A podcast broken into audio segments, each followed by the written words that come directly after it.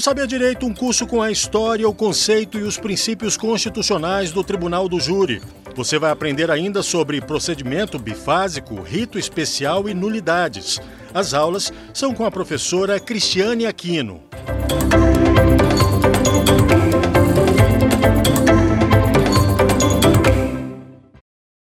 Olá, sejam bem-vindos mais, a mais uma aula do Saber Direito.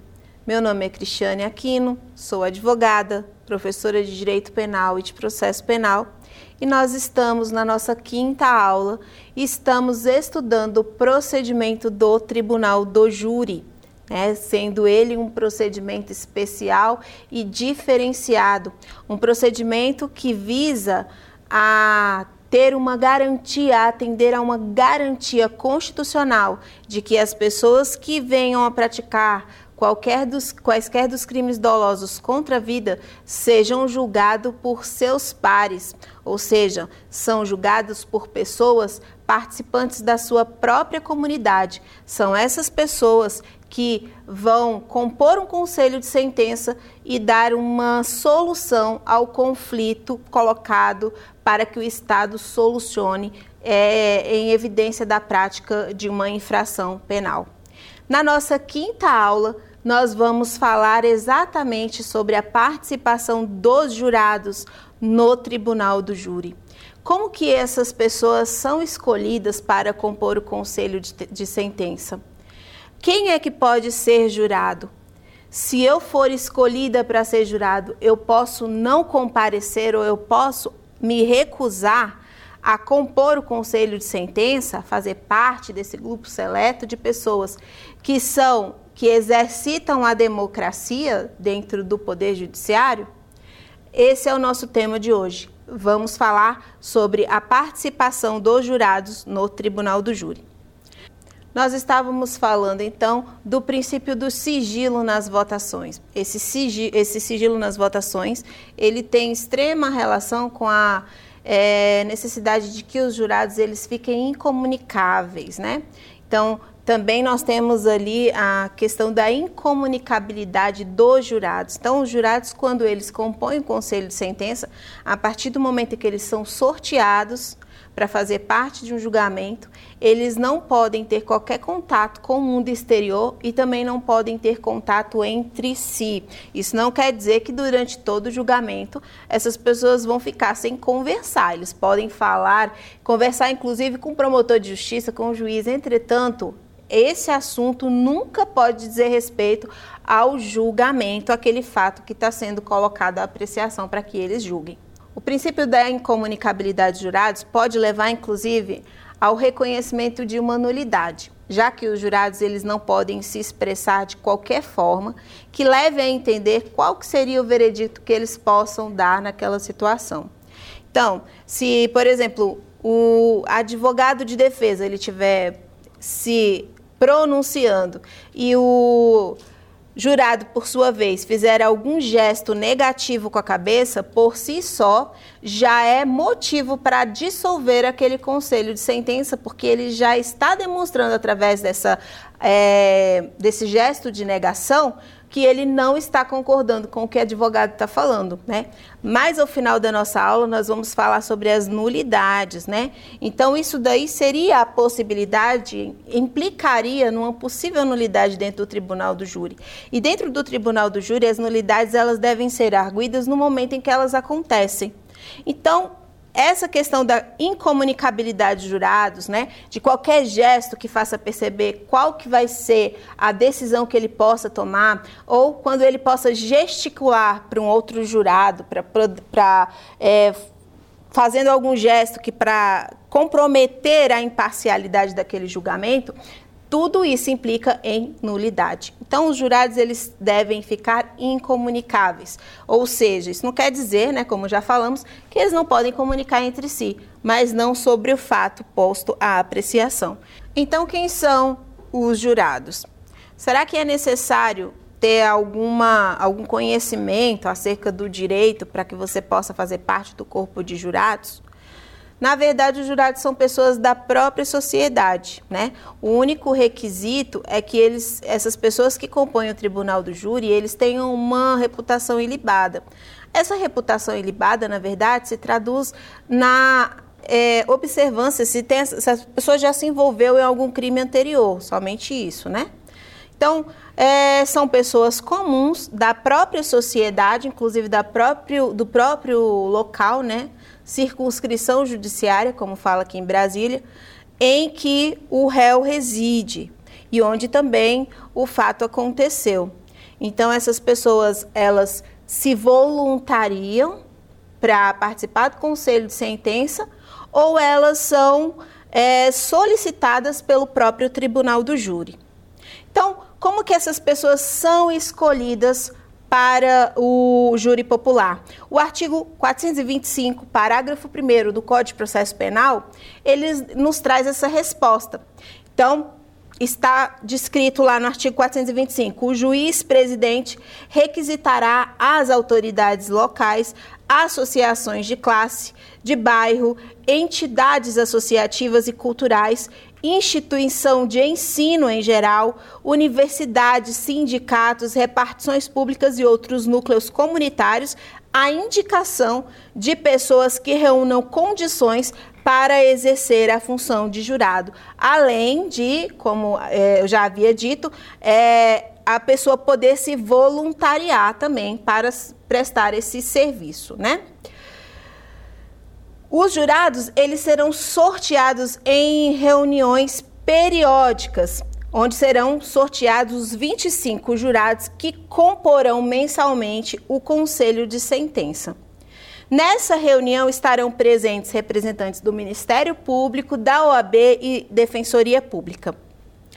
Depois dessa reunião será feita uma lista provisória, conforme estipula ali o artigo 426 também do Código de Processo Penal, e também uma outra lista definitiva.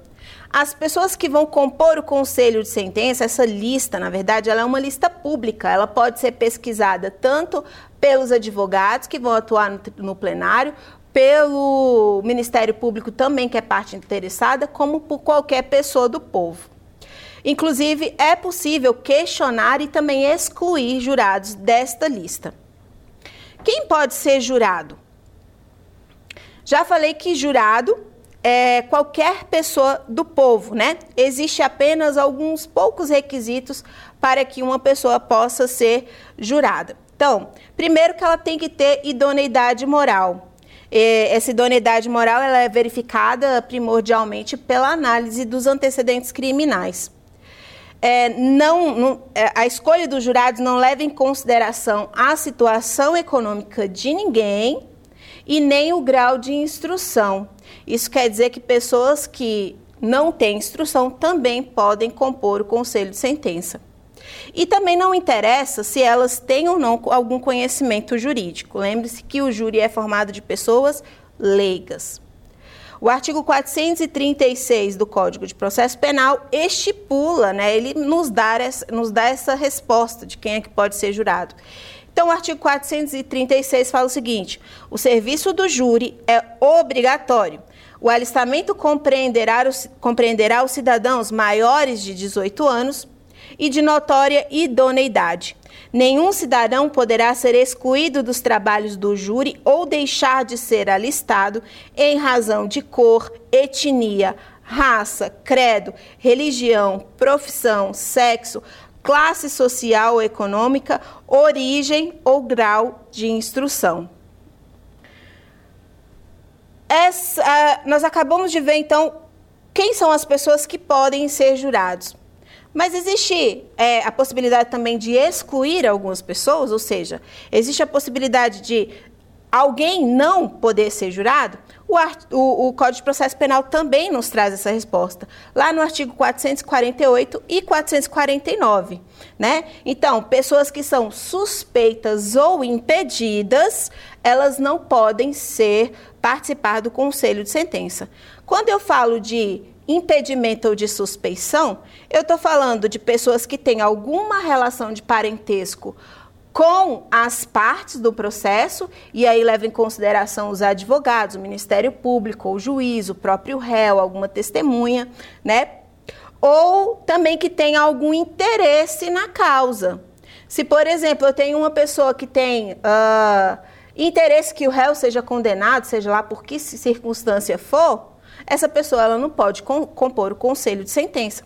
Na verdade, essa pessoa ela está suspeita, né? Já tem ali uma situação que leva à possibilidade de é, analisar qual que seria a, o edito daquela pessoa, qual que seria a decisão daquela pessoa perante o julgamento daquele crime. Então, ela não pode compor o conselho de sentença.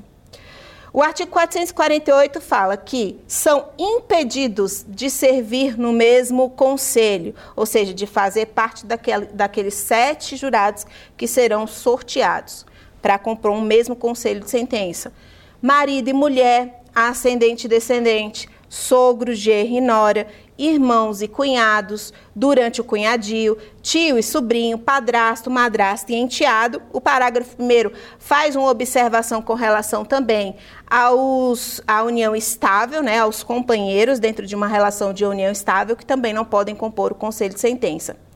Parágrafo 2 aplicar-se aos jurados o disposto sobre os impedimentos e suspeições e incompatibilidade dos juízes togados, como a gente já falou. O artigo 449 ele diz quem não pode servir como jurado. Então, aqui a gente não está falando de impedimento. Na verdade, a gente está falando é, de quem não pode servir ali é, naquele mesmo conselho de sentença.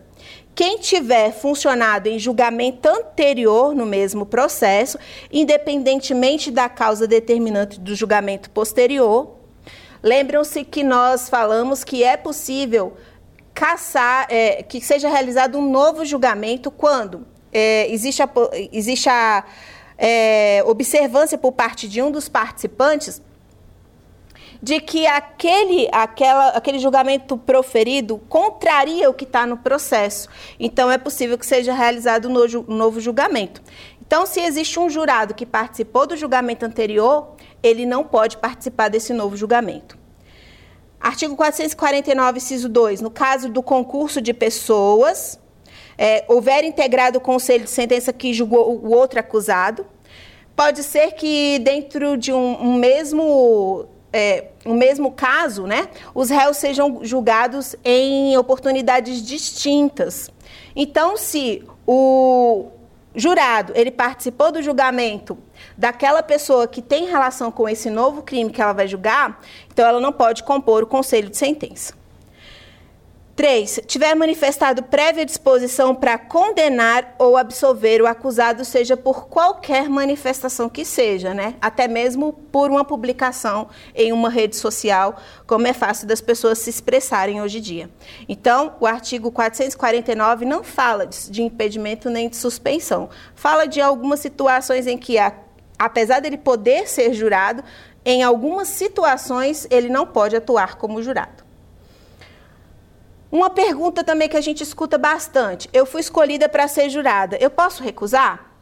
O artigo 436, ele responde, ele faz o seguinte: a recusa injustificada ao serviço do júri acarretará multa no valor de 1 a 10 salários mínimos e a critério do juiz, de acordo com a condição econômica do acusado. Então a gente sabe que o júri, ele é um serviço obrigatório, obrigatório, e eu não posso recusar a não ser que eu justifique de forma fundamentada e que o juiz ele acolha essa minha manifestação. Mas eu não posso recusar sem fundamentar e sem justificar, tá? Trata-se aí de um serviço obrigatório. O não comparecimento, né, no caso de você ser escolhido para ser jurado e você não comparecer, pode implicar, além da multa, que nós falamos que varia de 1 a 10 salários mínimos, e o juiz vai considerar a condição econômica da pessoa, também em crime de desobediência. Recusa fundada em religião ou convicção filosófica, o que se denomina de escusa de consciência. Existem determinadas pessoas que fazem parte de algumas religiões e que essa religião impede, impede que ela, por exemplo, julgue uh, uma outra pessoa, né? Profira julgamentos contra outra pessoa. Será que é, essas pessoas elas são impedidas de atuar no conselho de sentença ou elas são dispensadas no caso delas serem sorteadas? O artigo 438 fala o seguinte: a recusa ao serviço do júri fundada em convicção religiosa, filosófica ou política importará no dever de prestar serviço alternativo sob pena de suspensão dos direitos políticos enquanto não prestar o serviço imposto. Ou seja, não é possível que essa pessoa recuse ao serviço, que ela justifique que em razão daquela religião ou de uma concepção filosófica dela, ela não possa julgar o seu semelhante. Nesse caso, ela vai trocar o serviço do júri por um serviço social mas ela não vai ser dispensada, né? Então, o parágrafo 1 a respeito disso diz o seguinte: entende-se por serviço alternativo o exercício de atividade de caráter administrativo, assistencial, filantrópico ou mesmo produtivo no Poder Judiciário, na Defensoria Pública, no Ministério Público ou entidade conveniada para esses fins.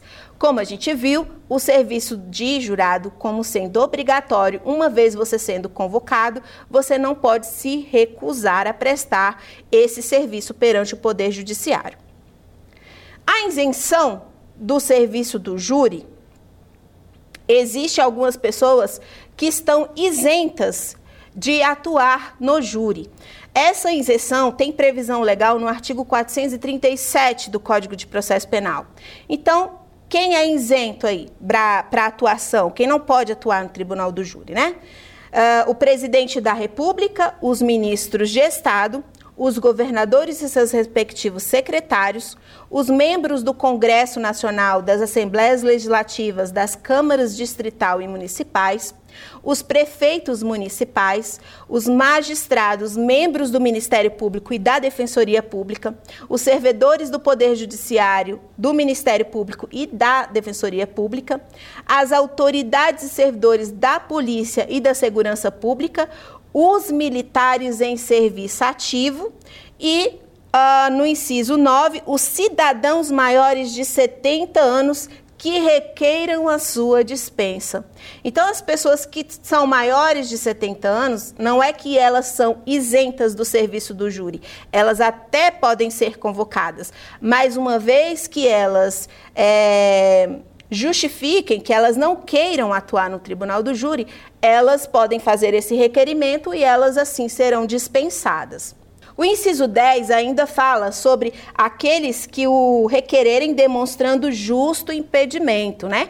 Então, outras pessoas que, podem, que possam ser convocadas para prestar esse serviço perante o tribunal do júri, elas podem justificar o, o seu não comparecimento, como, por exemplo, uma mãe que é, tem que cuidar de várias crianças e que não tem com quem deixar seus filhos. Então, ela pode é, explicar essa situação e assim ela ser dispensada desse compromisso. Quais são então as atribuições dos jurados? Os jurados, efetivamente, como a gente já vem trabalhando desde o início das nossas, das nossas aulas, né? Eles são os juízes da causa. Eles são que, as pessoas que efetivamente vão dar uma resposta àquela denúncia feita pelo Ministério Público ou absolvendo ou condenando o réu. Então eles são os juízes da causa. Qual que é a atribuição dos jurados? Então é exatamente essa: julgar, julgar o réu, absolvendo ou condenando. Lembrando que os jurados eles estão no mesmo nível, no mesmo grau de hierarquia com o juiz togado. Nesse sentido, o artigo 445 diz o seguinte: o jurado, no exercício da função a pretexto de exercê-la, será responsável criminalmente nos mesmos termos em que são os juízes togados. Né? Então, se praticar alguma, algum ato ilícito quando ele estiver atuando ali como jurado, ele vai responder nos, é, por crimes funcionais, assim como qualquer outro funcionário público e assim como o juiz togado.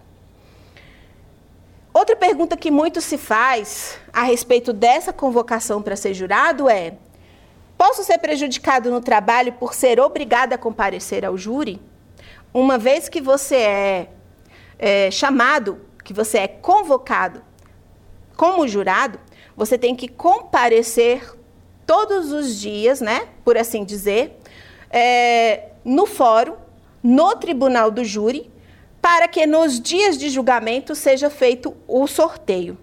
Depois desse sorteio, depois de formado o conselho de sentença, os demais jurados, eles são dispensados. Entretanto, eles devem ficar à disposição do tribunal do júri. Pode ser, por exemplo, que algum jurado passe mal, né? pode ser, por exemplo, que é, naquele mesmo dia seja realizado mais de um julgamento, então eles têm que ficar à disposição do tribunal do júri para que eles possam ser convocados e sorteados para um novo conselho de sentença. Isso pode prejudicar no trabalho?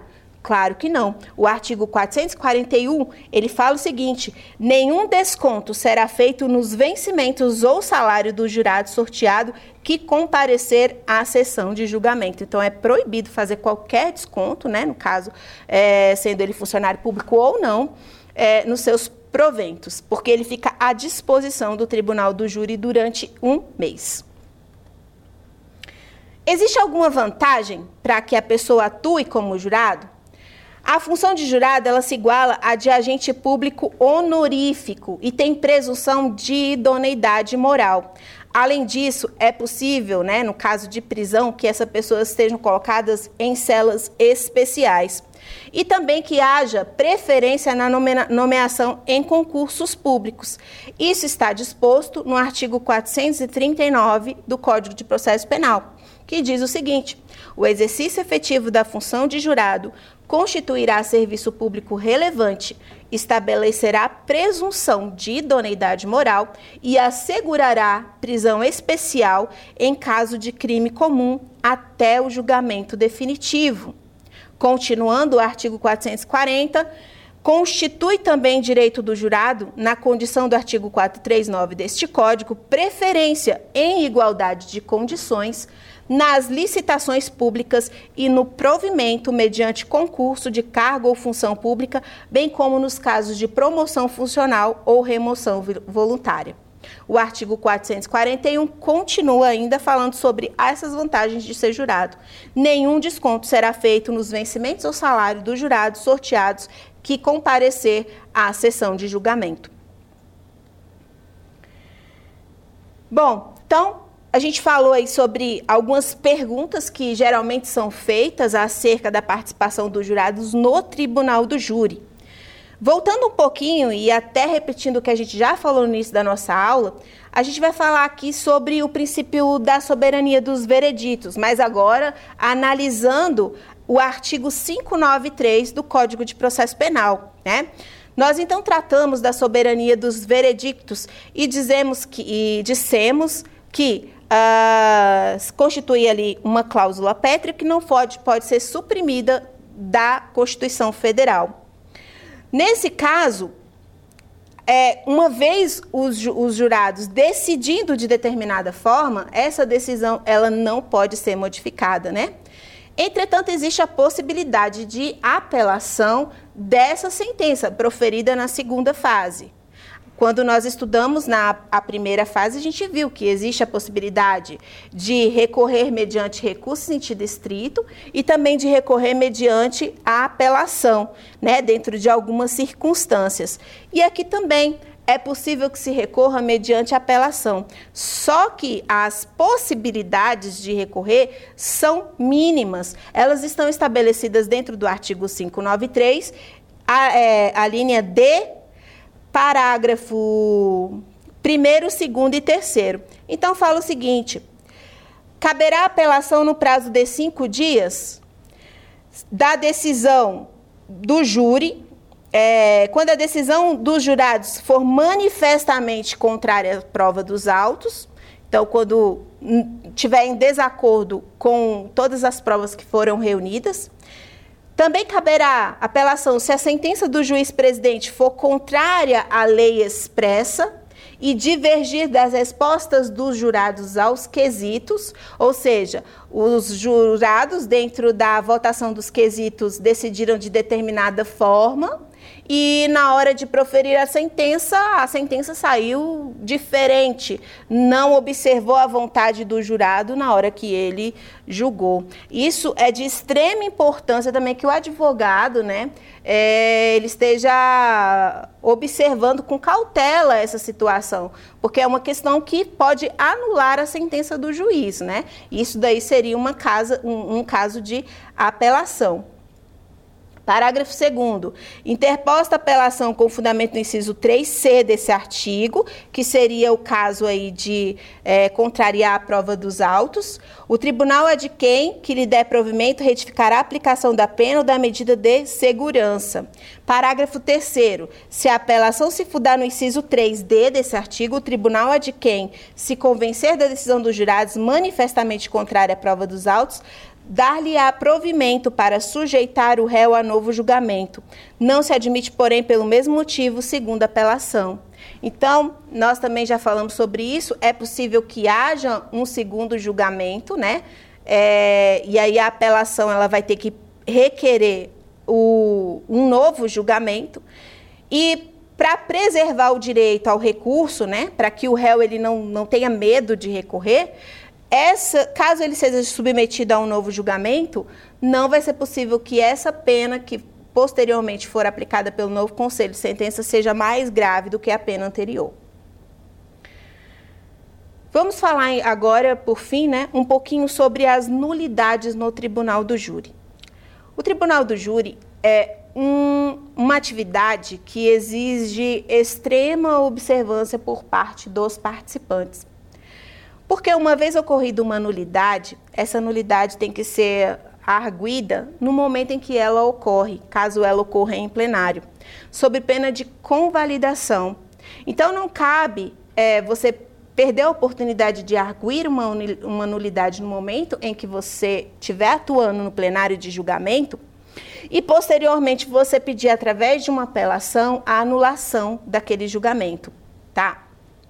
Então, o tribunal do júri, as nulidades devem ser arguidas no momento em que ocorrerem, sob pena de preclusão, ou seja, sob pena de se convalidarem.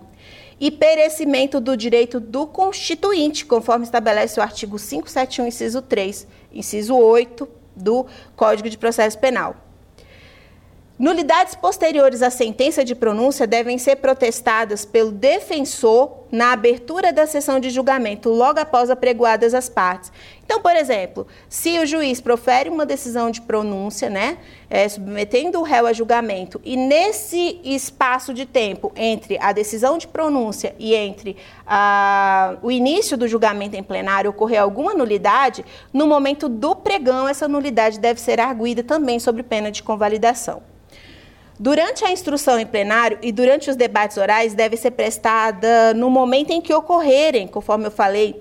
É, por fim, devem ser protestadas após a leitura e antes da entrega dos quesitos aos jurados. Então, como na linguagem popular, quem está atuando no tribunal do júri não pode comer mosca.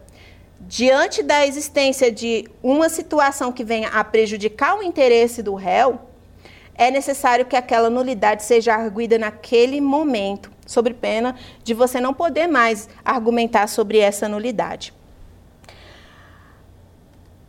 Situações que implicam em nulidade. Artigo 478 do Código de Processo Penal.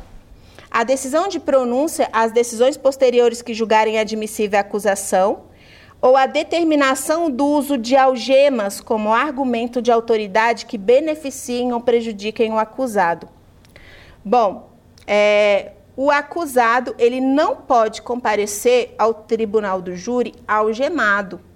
Por quê? Lembre-se que nós estamos falando de pessoas leigas que não atuam, não têm contato direto com o direito, com o poder judiciário diariamente. Então, às vezes aquilo ali é uma situação nova e são essas pessoas que vão julgar aquela pessoa que está respondendo aquele processo. Eu já tive a oportunidade de ser jurada e quando o réu ele chega é, no plenário, a nossa primeira impressão, inclusive pela própria leitura da denúncia, é você já condenar de imediato o réu. Para você, assim, leu a denúncia, você não precisava nem ouvir mais o Ministério Público, nem ouvir mais a defesa. Para você, você já condenou o réu, porque você é uma pessoa leiga. Você não sabe olhar aquela situação com outros olhos. Imagina se o réu, a, além de ter recair sobre ele uma acusação de um crime contra a vida, ele ainda comparece no plenário algemado. Então, isso poderia fazer com, poderia incitar nos jurados uma, um sentimento de querer condenar aquela pessoa pelo simples fato dele estar ali algemado. Então não é possível, isso é caracteriza também uma nulidade dentro do tribunal do júri. O silêncio do acusado ou a ausência do interrogatório por falta de requerimento em seu prejuízo. Então, o réu, ele tem direito a essa autodefesa. Uma vez que ele é, não comparece em plenário porque não foi intimado ou que ele não é advertido desse seu direito, aí também pode ocorrer uma nulidade. Se a leitura dos documentos ou a exibição de objeto que não tiver sido juntada aos autos com antecedência mínima de três dias, dando-se ciência à outra parte nós conversamos também sobre ajuntadas de documento dentro do processo. E a gente falou do processo como um todo. Qual que é a primeira oportunidade que eu tenho para juntar documento dentro do processo? Na própria resposta acusação. Né? Se eu não juntar documentos na resposta à acusação, eu vou ter outra oportunidade? Sim, você pode juntar documentos no momento da audiência de instrução e julgamento e inclusive posterior a ela, né? É, entretanto, quando eu falo de tribunal do júri, existe um momento exato, além de prevalecer esse entendimento que nós acabamos de falar sobre a juntada de documentos, existe a questão de você juntar documentos com mínimo é, de antecedência de três dias da sessão do julgamento. Você que participa do júri, você como advogado como Ministério Público, membro do Ministério Público, não pode apresentar documentos sem que a outra parte tenha tido conhecimento, puder, pudesse avaliar esses documentos e pudesse se manifestar sobre eles. Lembre-se que essa, toda essa explicação deve ser feita para os jurados no momento do julgamento. Então, não se admite que sejam apresentados documentos no dia da sessão de julgamento. Entretanto, se isso ocorrer, é necessário que a parte que se sinta prejudicada possa arguir ali uma nulidade, tá? E aí pedir que esse documento seja retirado, seja desentranhado dos autos. Uma coisa importante também é que, se esse documento for lido para os jurados, isso é caso de dissolução do conselho de sentença. Porque uma vez esse documento que foi apresentado no dia do julgamento for lido, ele já vai servir para influenciar a decisão dos jurados de certa forma. E ele foi julgado de ele foi juntado no processo de forma contrária ao que a lei estabelece, gerando ali, claro, uma nulidade e que deve ser arguída naquele momento. Qualquer incidente que ocorra durante o julgamento e cause cerceamento à atuação da defesa é passível de ser arguído como nulidade. Né? Então, tudo que for contrário à lei e que venha cercear o direito de defesa ao réu pode ser arguído como nulidade. E no caso do plenário de julgamento, deve ser arguido no momento em que ocorre. Então, nessas cinco aulas, nós estudamos o procedimento do rito do júri, né? Que tem por objetivo processar e, se for o caso, punir pessoas que venham atentar contra a vida de outras pessoas. Né? Nós vimos então que o tribunal do júri ele julga, é, ele tem uma, um critério para julgar um mínimo de crimes, no caso, né? Serão os crimes de homicídio, aborto, infanticídio e induzimento ou instigação ao suicídio. Esses crimes são submetidos à apreciação do tribunal do júri quando eles são é, efetivamente praticados consumados ou quando eles são tentados. Na nossa primeira aula, então, nós falamos sobre a origem do tribunal do júri. Nós falamos também que o júri funciona como uma garantia constitucional. Então, ela é considerada como uma cláusula pétrea e essa garantia dessas pessoas que, são, que cometem crimes contra a vida de serem julgados por seus pares não pode ser suprimido do nosso texto constitucional. Na nossa segunda aula, nós efetivamente fizemos uma comparação entre os procedimentos. Começamos explicando quais são os procedimentos dentro do processo penal e terminamos e concluímos, concluímos falando sobre o procedimento do tribunal do júri. Na nossa terceira aula, nós falamos sobre o procedimento bifásico, sobre as duas fases em que ocorre o julgamento e processamento dos crimes contra a vida. Né? Sendo a primeira fase a judicium accusationis e a segunda fase a judicium causae. Na primeira fase do tribunal do júri, eu procuro aferir apenas a existência de elementos mínimos que corroborem para o entendimento de um crime doloso contra a vida e da participação de alguém, daquela pessoa que está sendo processada, nesse crime doloso contra a vida. E nós vimos que ao final do encerramento dessa fase, o juiz ele só tem quatro oportunidades para decidir. Ou seja, ou o juiz pronuncia o réu e quando ele pronuncia, ele entende que esses elementos mínimos de materialidade e indícios de autoria estão presentes e ele coloca a apreciação dos jurados, que são os juízes naturais da causa, para que eles possam julgar é, aquele fato. Ou o juiz também ele pode entender pela impronúncia. O que seria a impronúncia?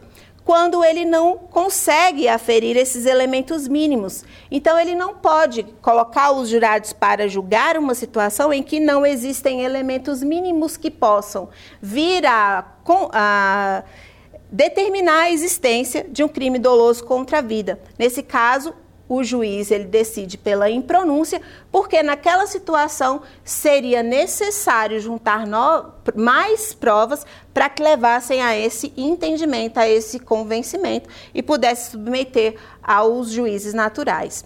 O juiz também pode entender pela desclassificação da conduta, ou seja, ele verifica que na verdade naquela situação a pessoa não queria atingir a vida especificamente de alguém, mas outro bem jurídico, como a saúde, né, como a integridade física, como o patrimônio, e nessa situação ele desclassifica o crime. E a gente viu que nessa desclassificação proferida pelo juiz, na primeira fase, ele não se torna competente para julgar aquele crime. É necessário que ele decline de competência para o juiz é, que tem essa competência para julgamento possa processar e julgar aquele fato. Ele também pode entender pela absolvição sumária. E quando a gente fala de absolvição sumária, no término da segunda fase do júri, nós estamos falando de provas que, que tragam a certeza sobre a não participação daquela pessoa naquele fato delituoso, sobre a inexistência daquele crime ou quando essa pessoa também tenha praticado aquele crime em estado de, de, de, em legítima defesa, estado de necessidade, que vai tirar a tipicidade daquele fato. Então, nessas situações devidamente comprovadas, o juiz pode absolver sumariamente o réu. Por que, que eu falo em absolvição sumária quando eu falo no final da primeira fase do júri? Justamente porque o júri é composto de duas fases. Né? Eu tenho a primeira fase, que vai analisar é, esses elementos mínimos e submeter o réu a julgamento, se for o caso, e se for o caso de ser submetido a segunda, ao, ao julgamento em plenário, ele vai ser julgado pelos jurados. Por isso que a gente fala em absolvição sumária no término da primeira fase. Na aula 4, nós trabalhamos sobre o plenário do Tribunal do Júri. Nós é, começamos ali após a preclusão da decisão de pronúncia e todos os atos posteriores e a forma também como é, esse julgamento ocorre em plenário e a participação de cada uma das partes, inclusive a participação dos jurados, que são os jurados naturais da causa.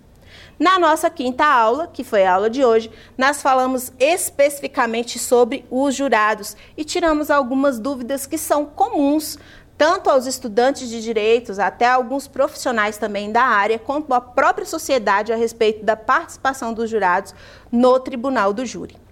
Concluído o nosso estudo sobre o procedimento do tribunal do júri, vamos então testar os nossos conhecimentos. Questão 1.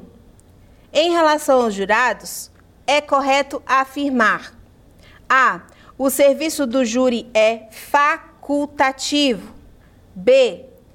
Poderão ser jurados apenas pessoas que detenham conhecimento jurídico. C. Estão isentos do serviço do júri aqueles que o requererem, independentemente de demonstração de justo impedimento. E D aquele que se recusar a ser jurado ou não comparecer estará sujeito a uma multa que varia de 1 a 10 salários mínimos. Pelo que podemos compreender, então, o serviço do júri é um serviço obrigatório, o que elimina a primeira questão que diz que é um, é um serviço facultativo. Então, a pessoa que é convocada a prestar o serviço do júri, ela não tem essa opção, é uma convocação. Ela pode até ser dispensada por algum motivo, quando just, devidamente fundamentado, mas é um serviço obrigatório. Na questão B, o que está errado? É, na questão B, ele está dizendo que os jurados devem deter conhecimento jurídico, quando na verdade inexiste essa, esse requisito. Né? Qualquer pessoa, mesmo que não tenha grau de instrução, pode ser jurado inexistindo aí é, esse requisito de conhecimento jurídico, o que elimina também a alternativa B. Alternativa C. Estão isentos do serviço júri aqueles que o requererem, independentemente de, de demonstração de, juri, de impedimento. Muito pelo contrário, né?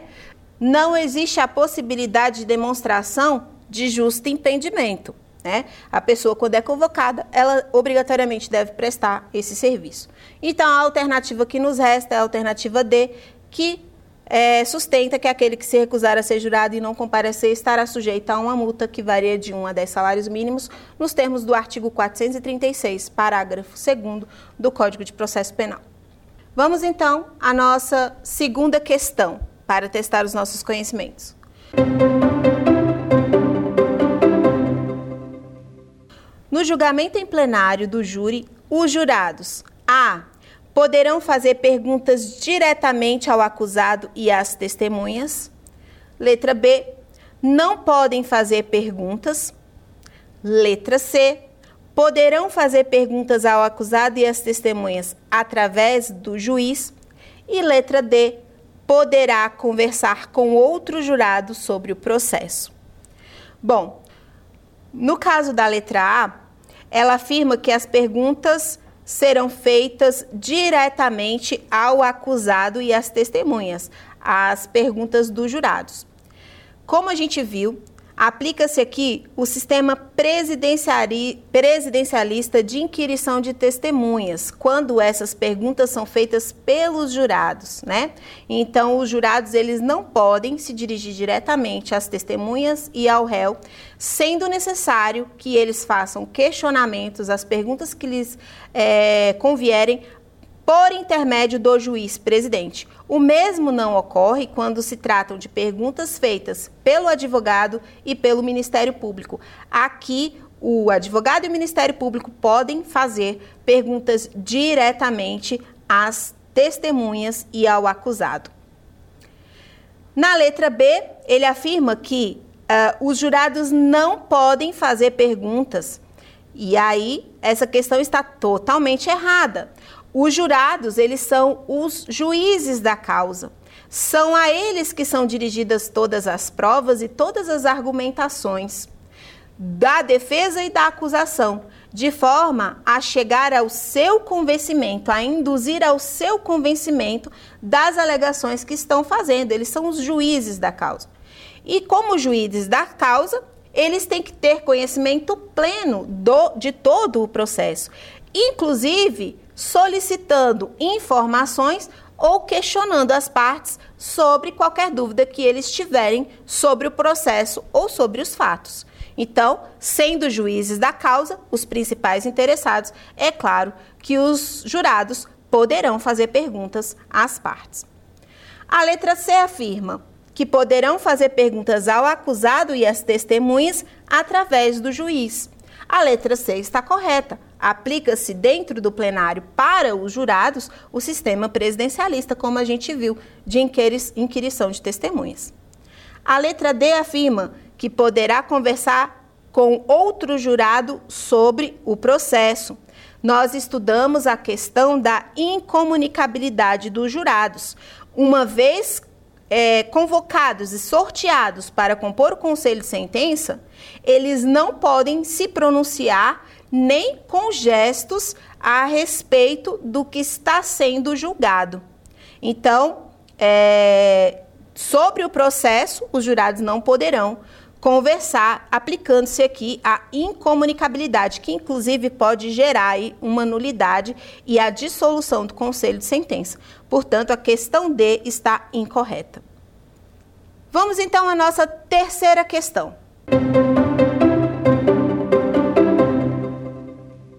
No processo penal, especificamente sobre as nulidades no tribunal do júri, é correto afirmar: letra A Ocorrerá nulidade no caso de comparecimento de 15 jurados para a constituição do júri. Letra B. Haverá nulidade quando o réu solto devidamente citado não comparecer à sessão de julgamento. Letra C. As nulidades ocorridas durante o julgamento em plenário do júri devem ser arguidas logo depois de ocorrerem. Letra D. As nulidades ocorridas durante a sessão de julgamento não precluem. Vamos Vamos analisar então cada uma das alternativas e verificar onde que se encontra o erro e qual que seria a alternativa correta.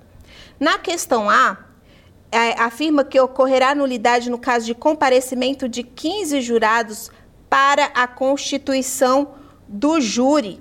Na verdade, uh, 15 jurados constitui o quórum mínimo, né? Para que seja instaurado o conselho de sentença, não havendo nulidade nessa situação. A letra B haverá nulidade quando o réu solto devidamente citado não comparecer à sessão de julgamento. Nós vimos então que o judiciário ele tem a função de é, intimar o réu, de informar o réu que contra ele existe um processo e quando efetivamente ele for levado a ser julgado pelo plenário do júri, que ele seja devidamente informado na forma de intimação para que ele possa comparecer e exercer a sua autodefesa. Se ele for intimado e não comparecer, não haverá nulidade. Então a questão B também está errada.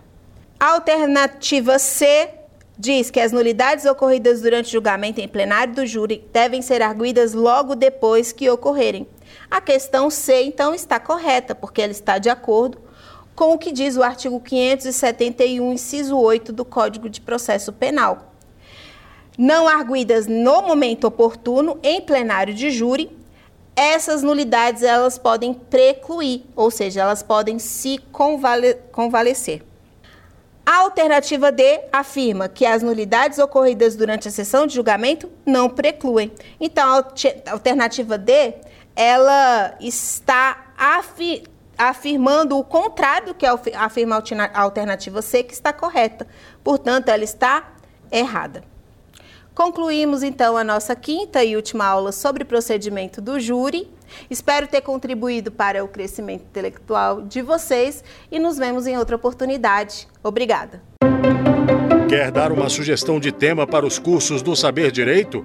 Então mande um e-mail para a gente, saberdireito.stf.jus.br ou entre em contato por WhatsApp. O número é esse que aparece na tela. Você também pode acompanhar as aulas pela internet. Acesse tvjustiça.jus.br ou nosso canal no YouTube, TV Justiça Oficial.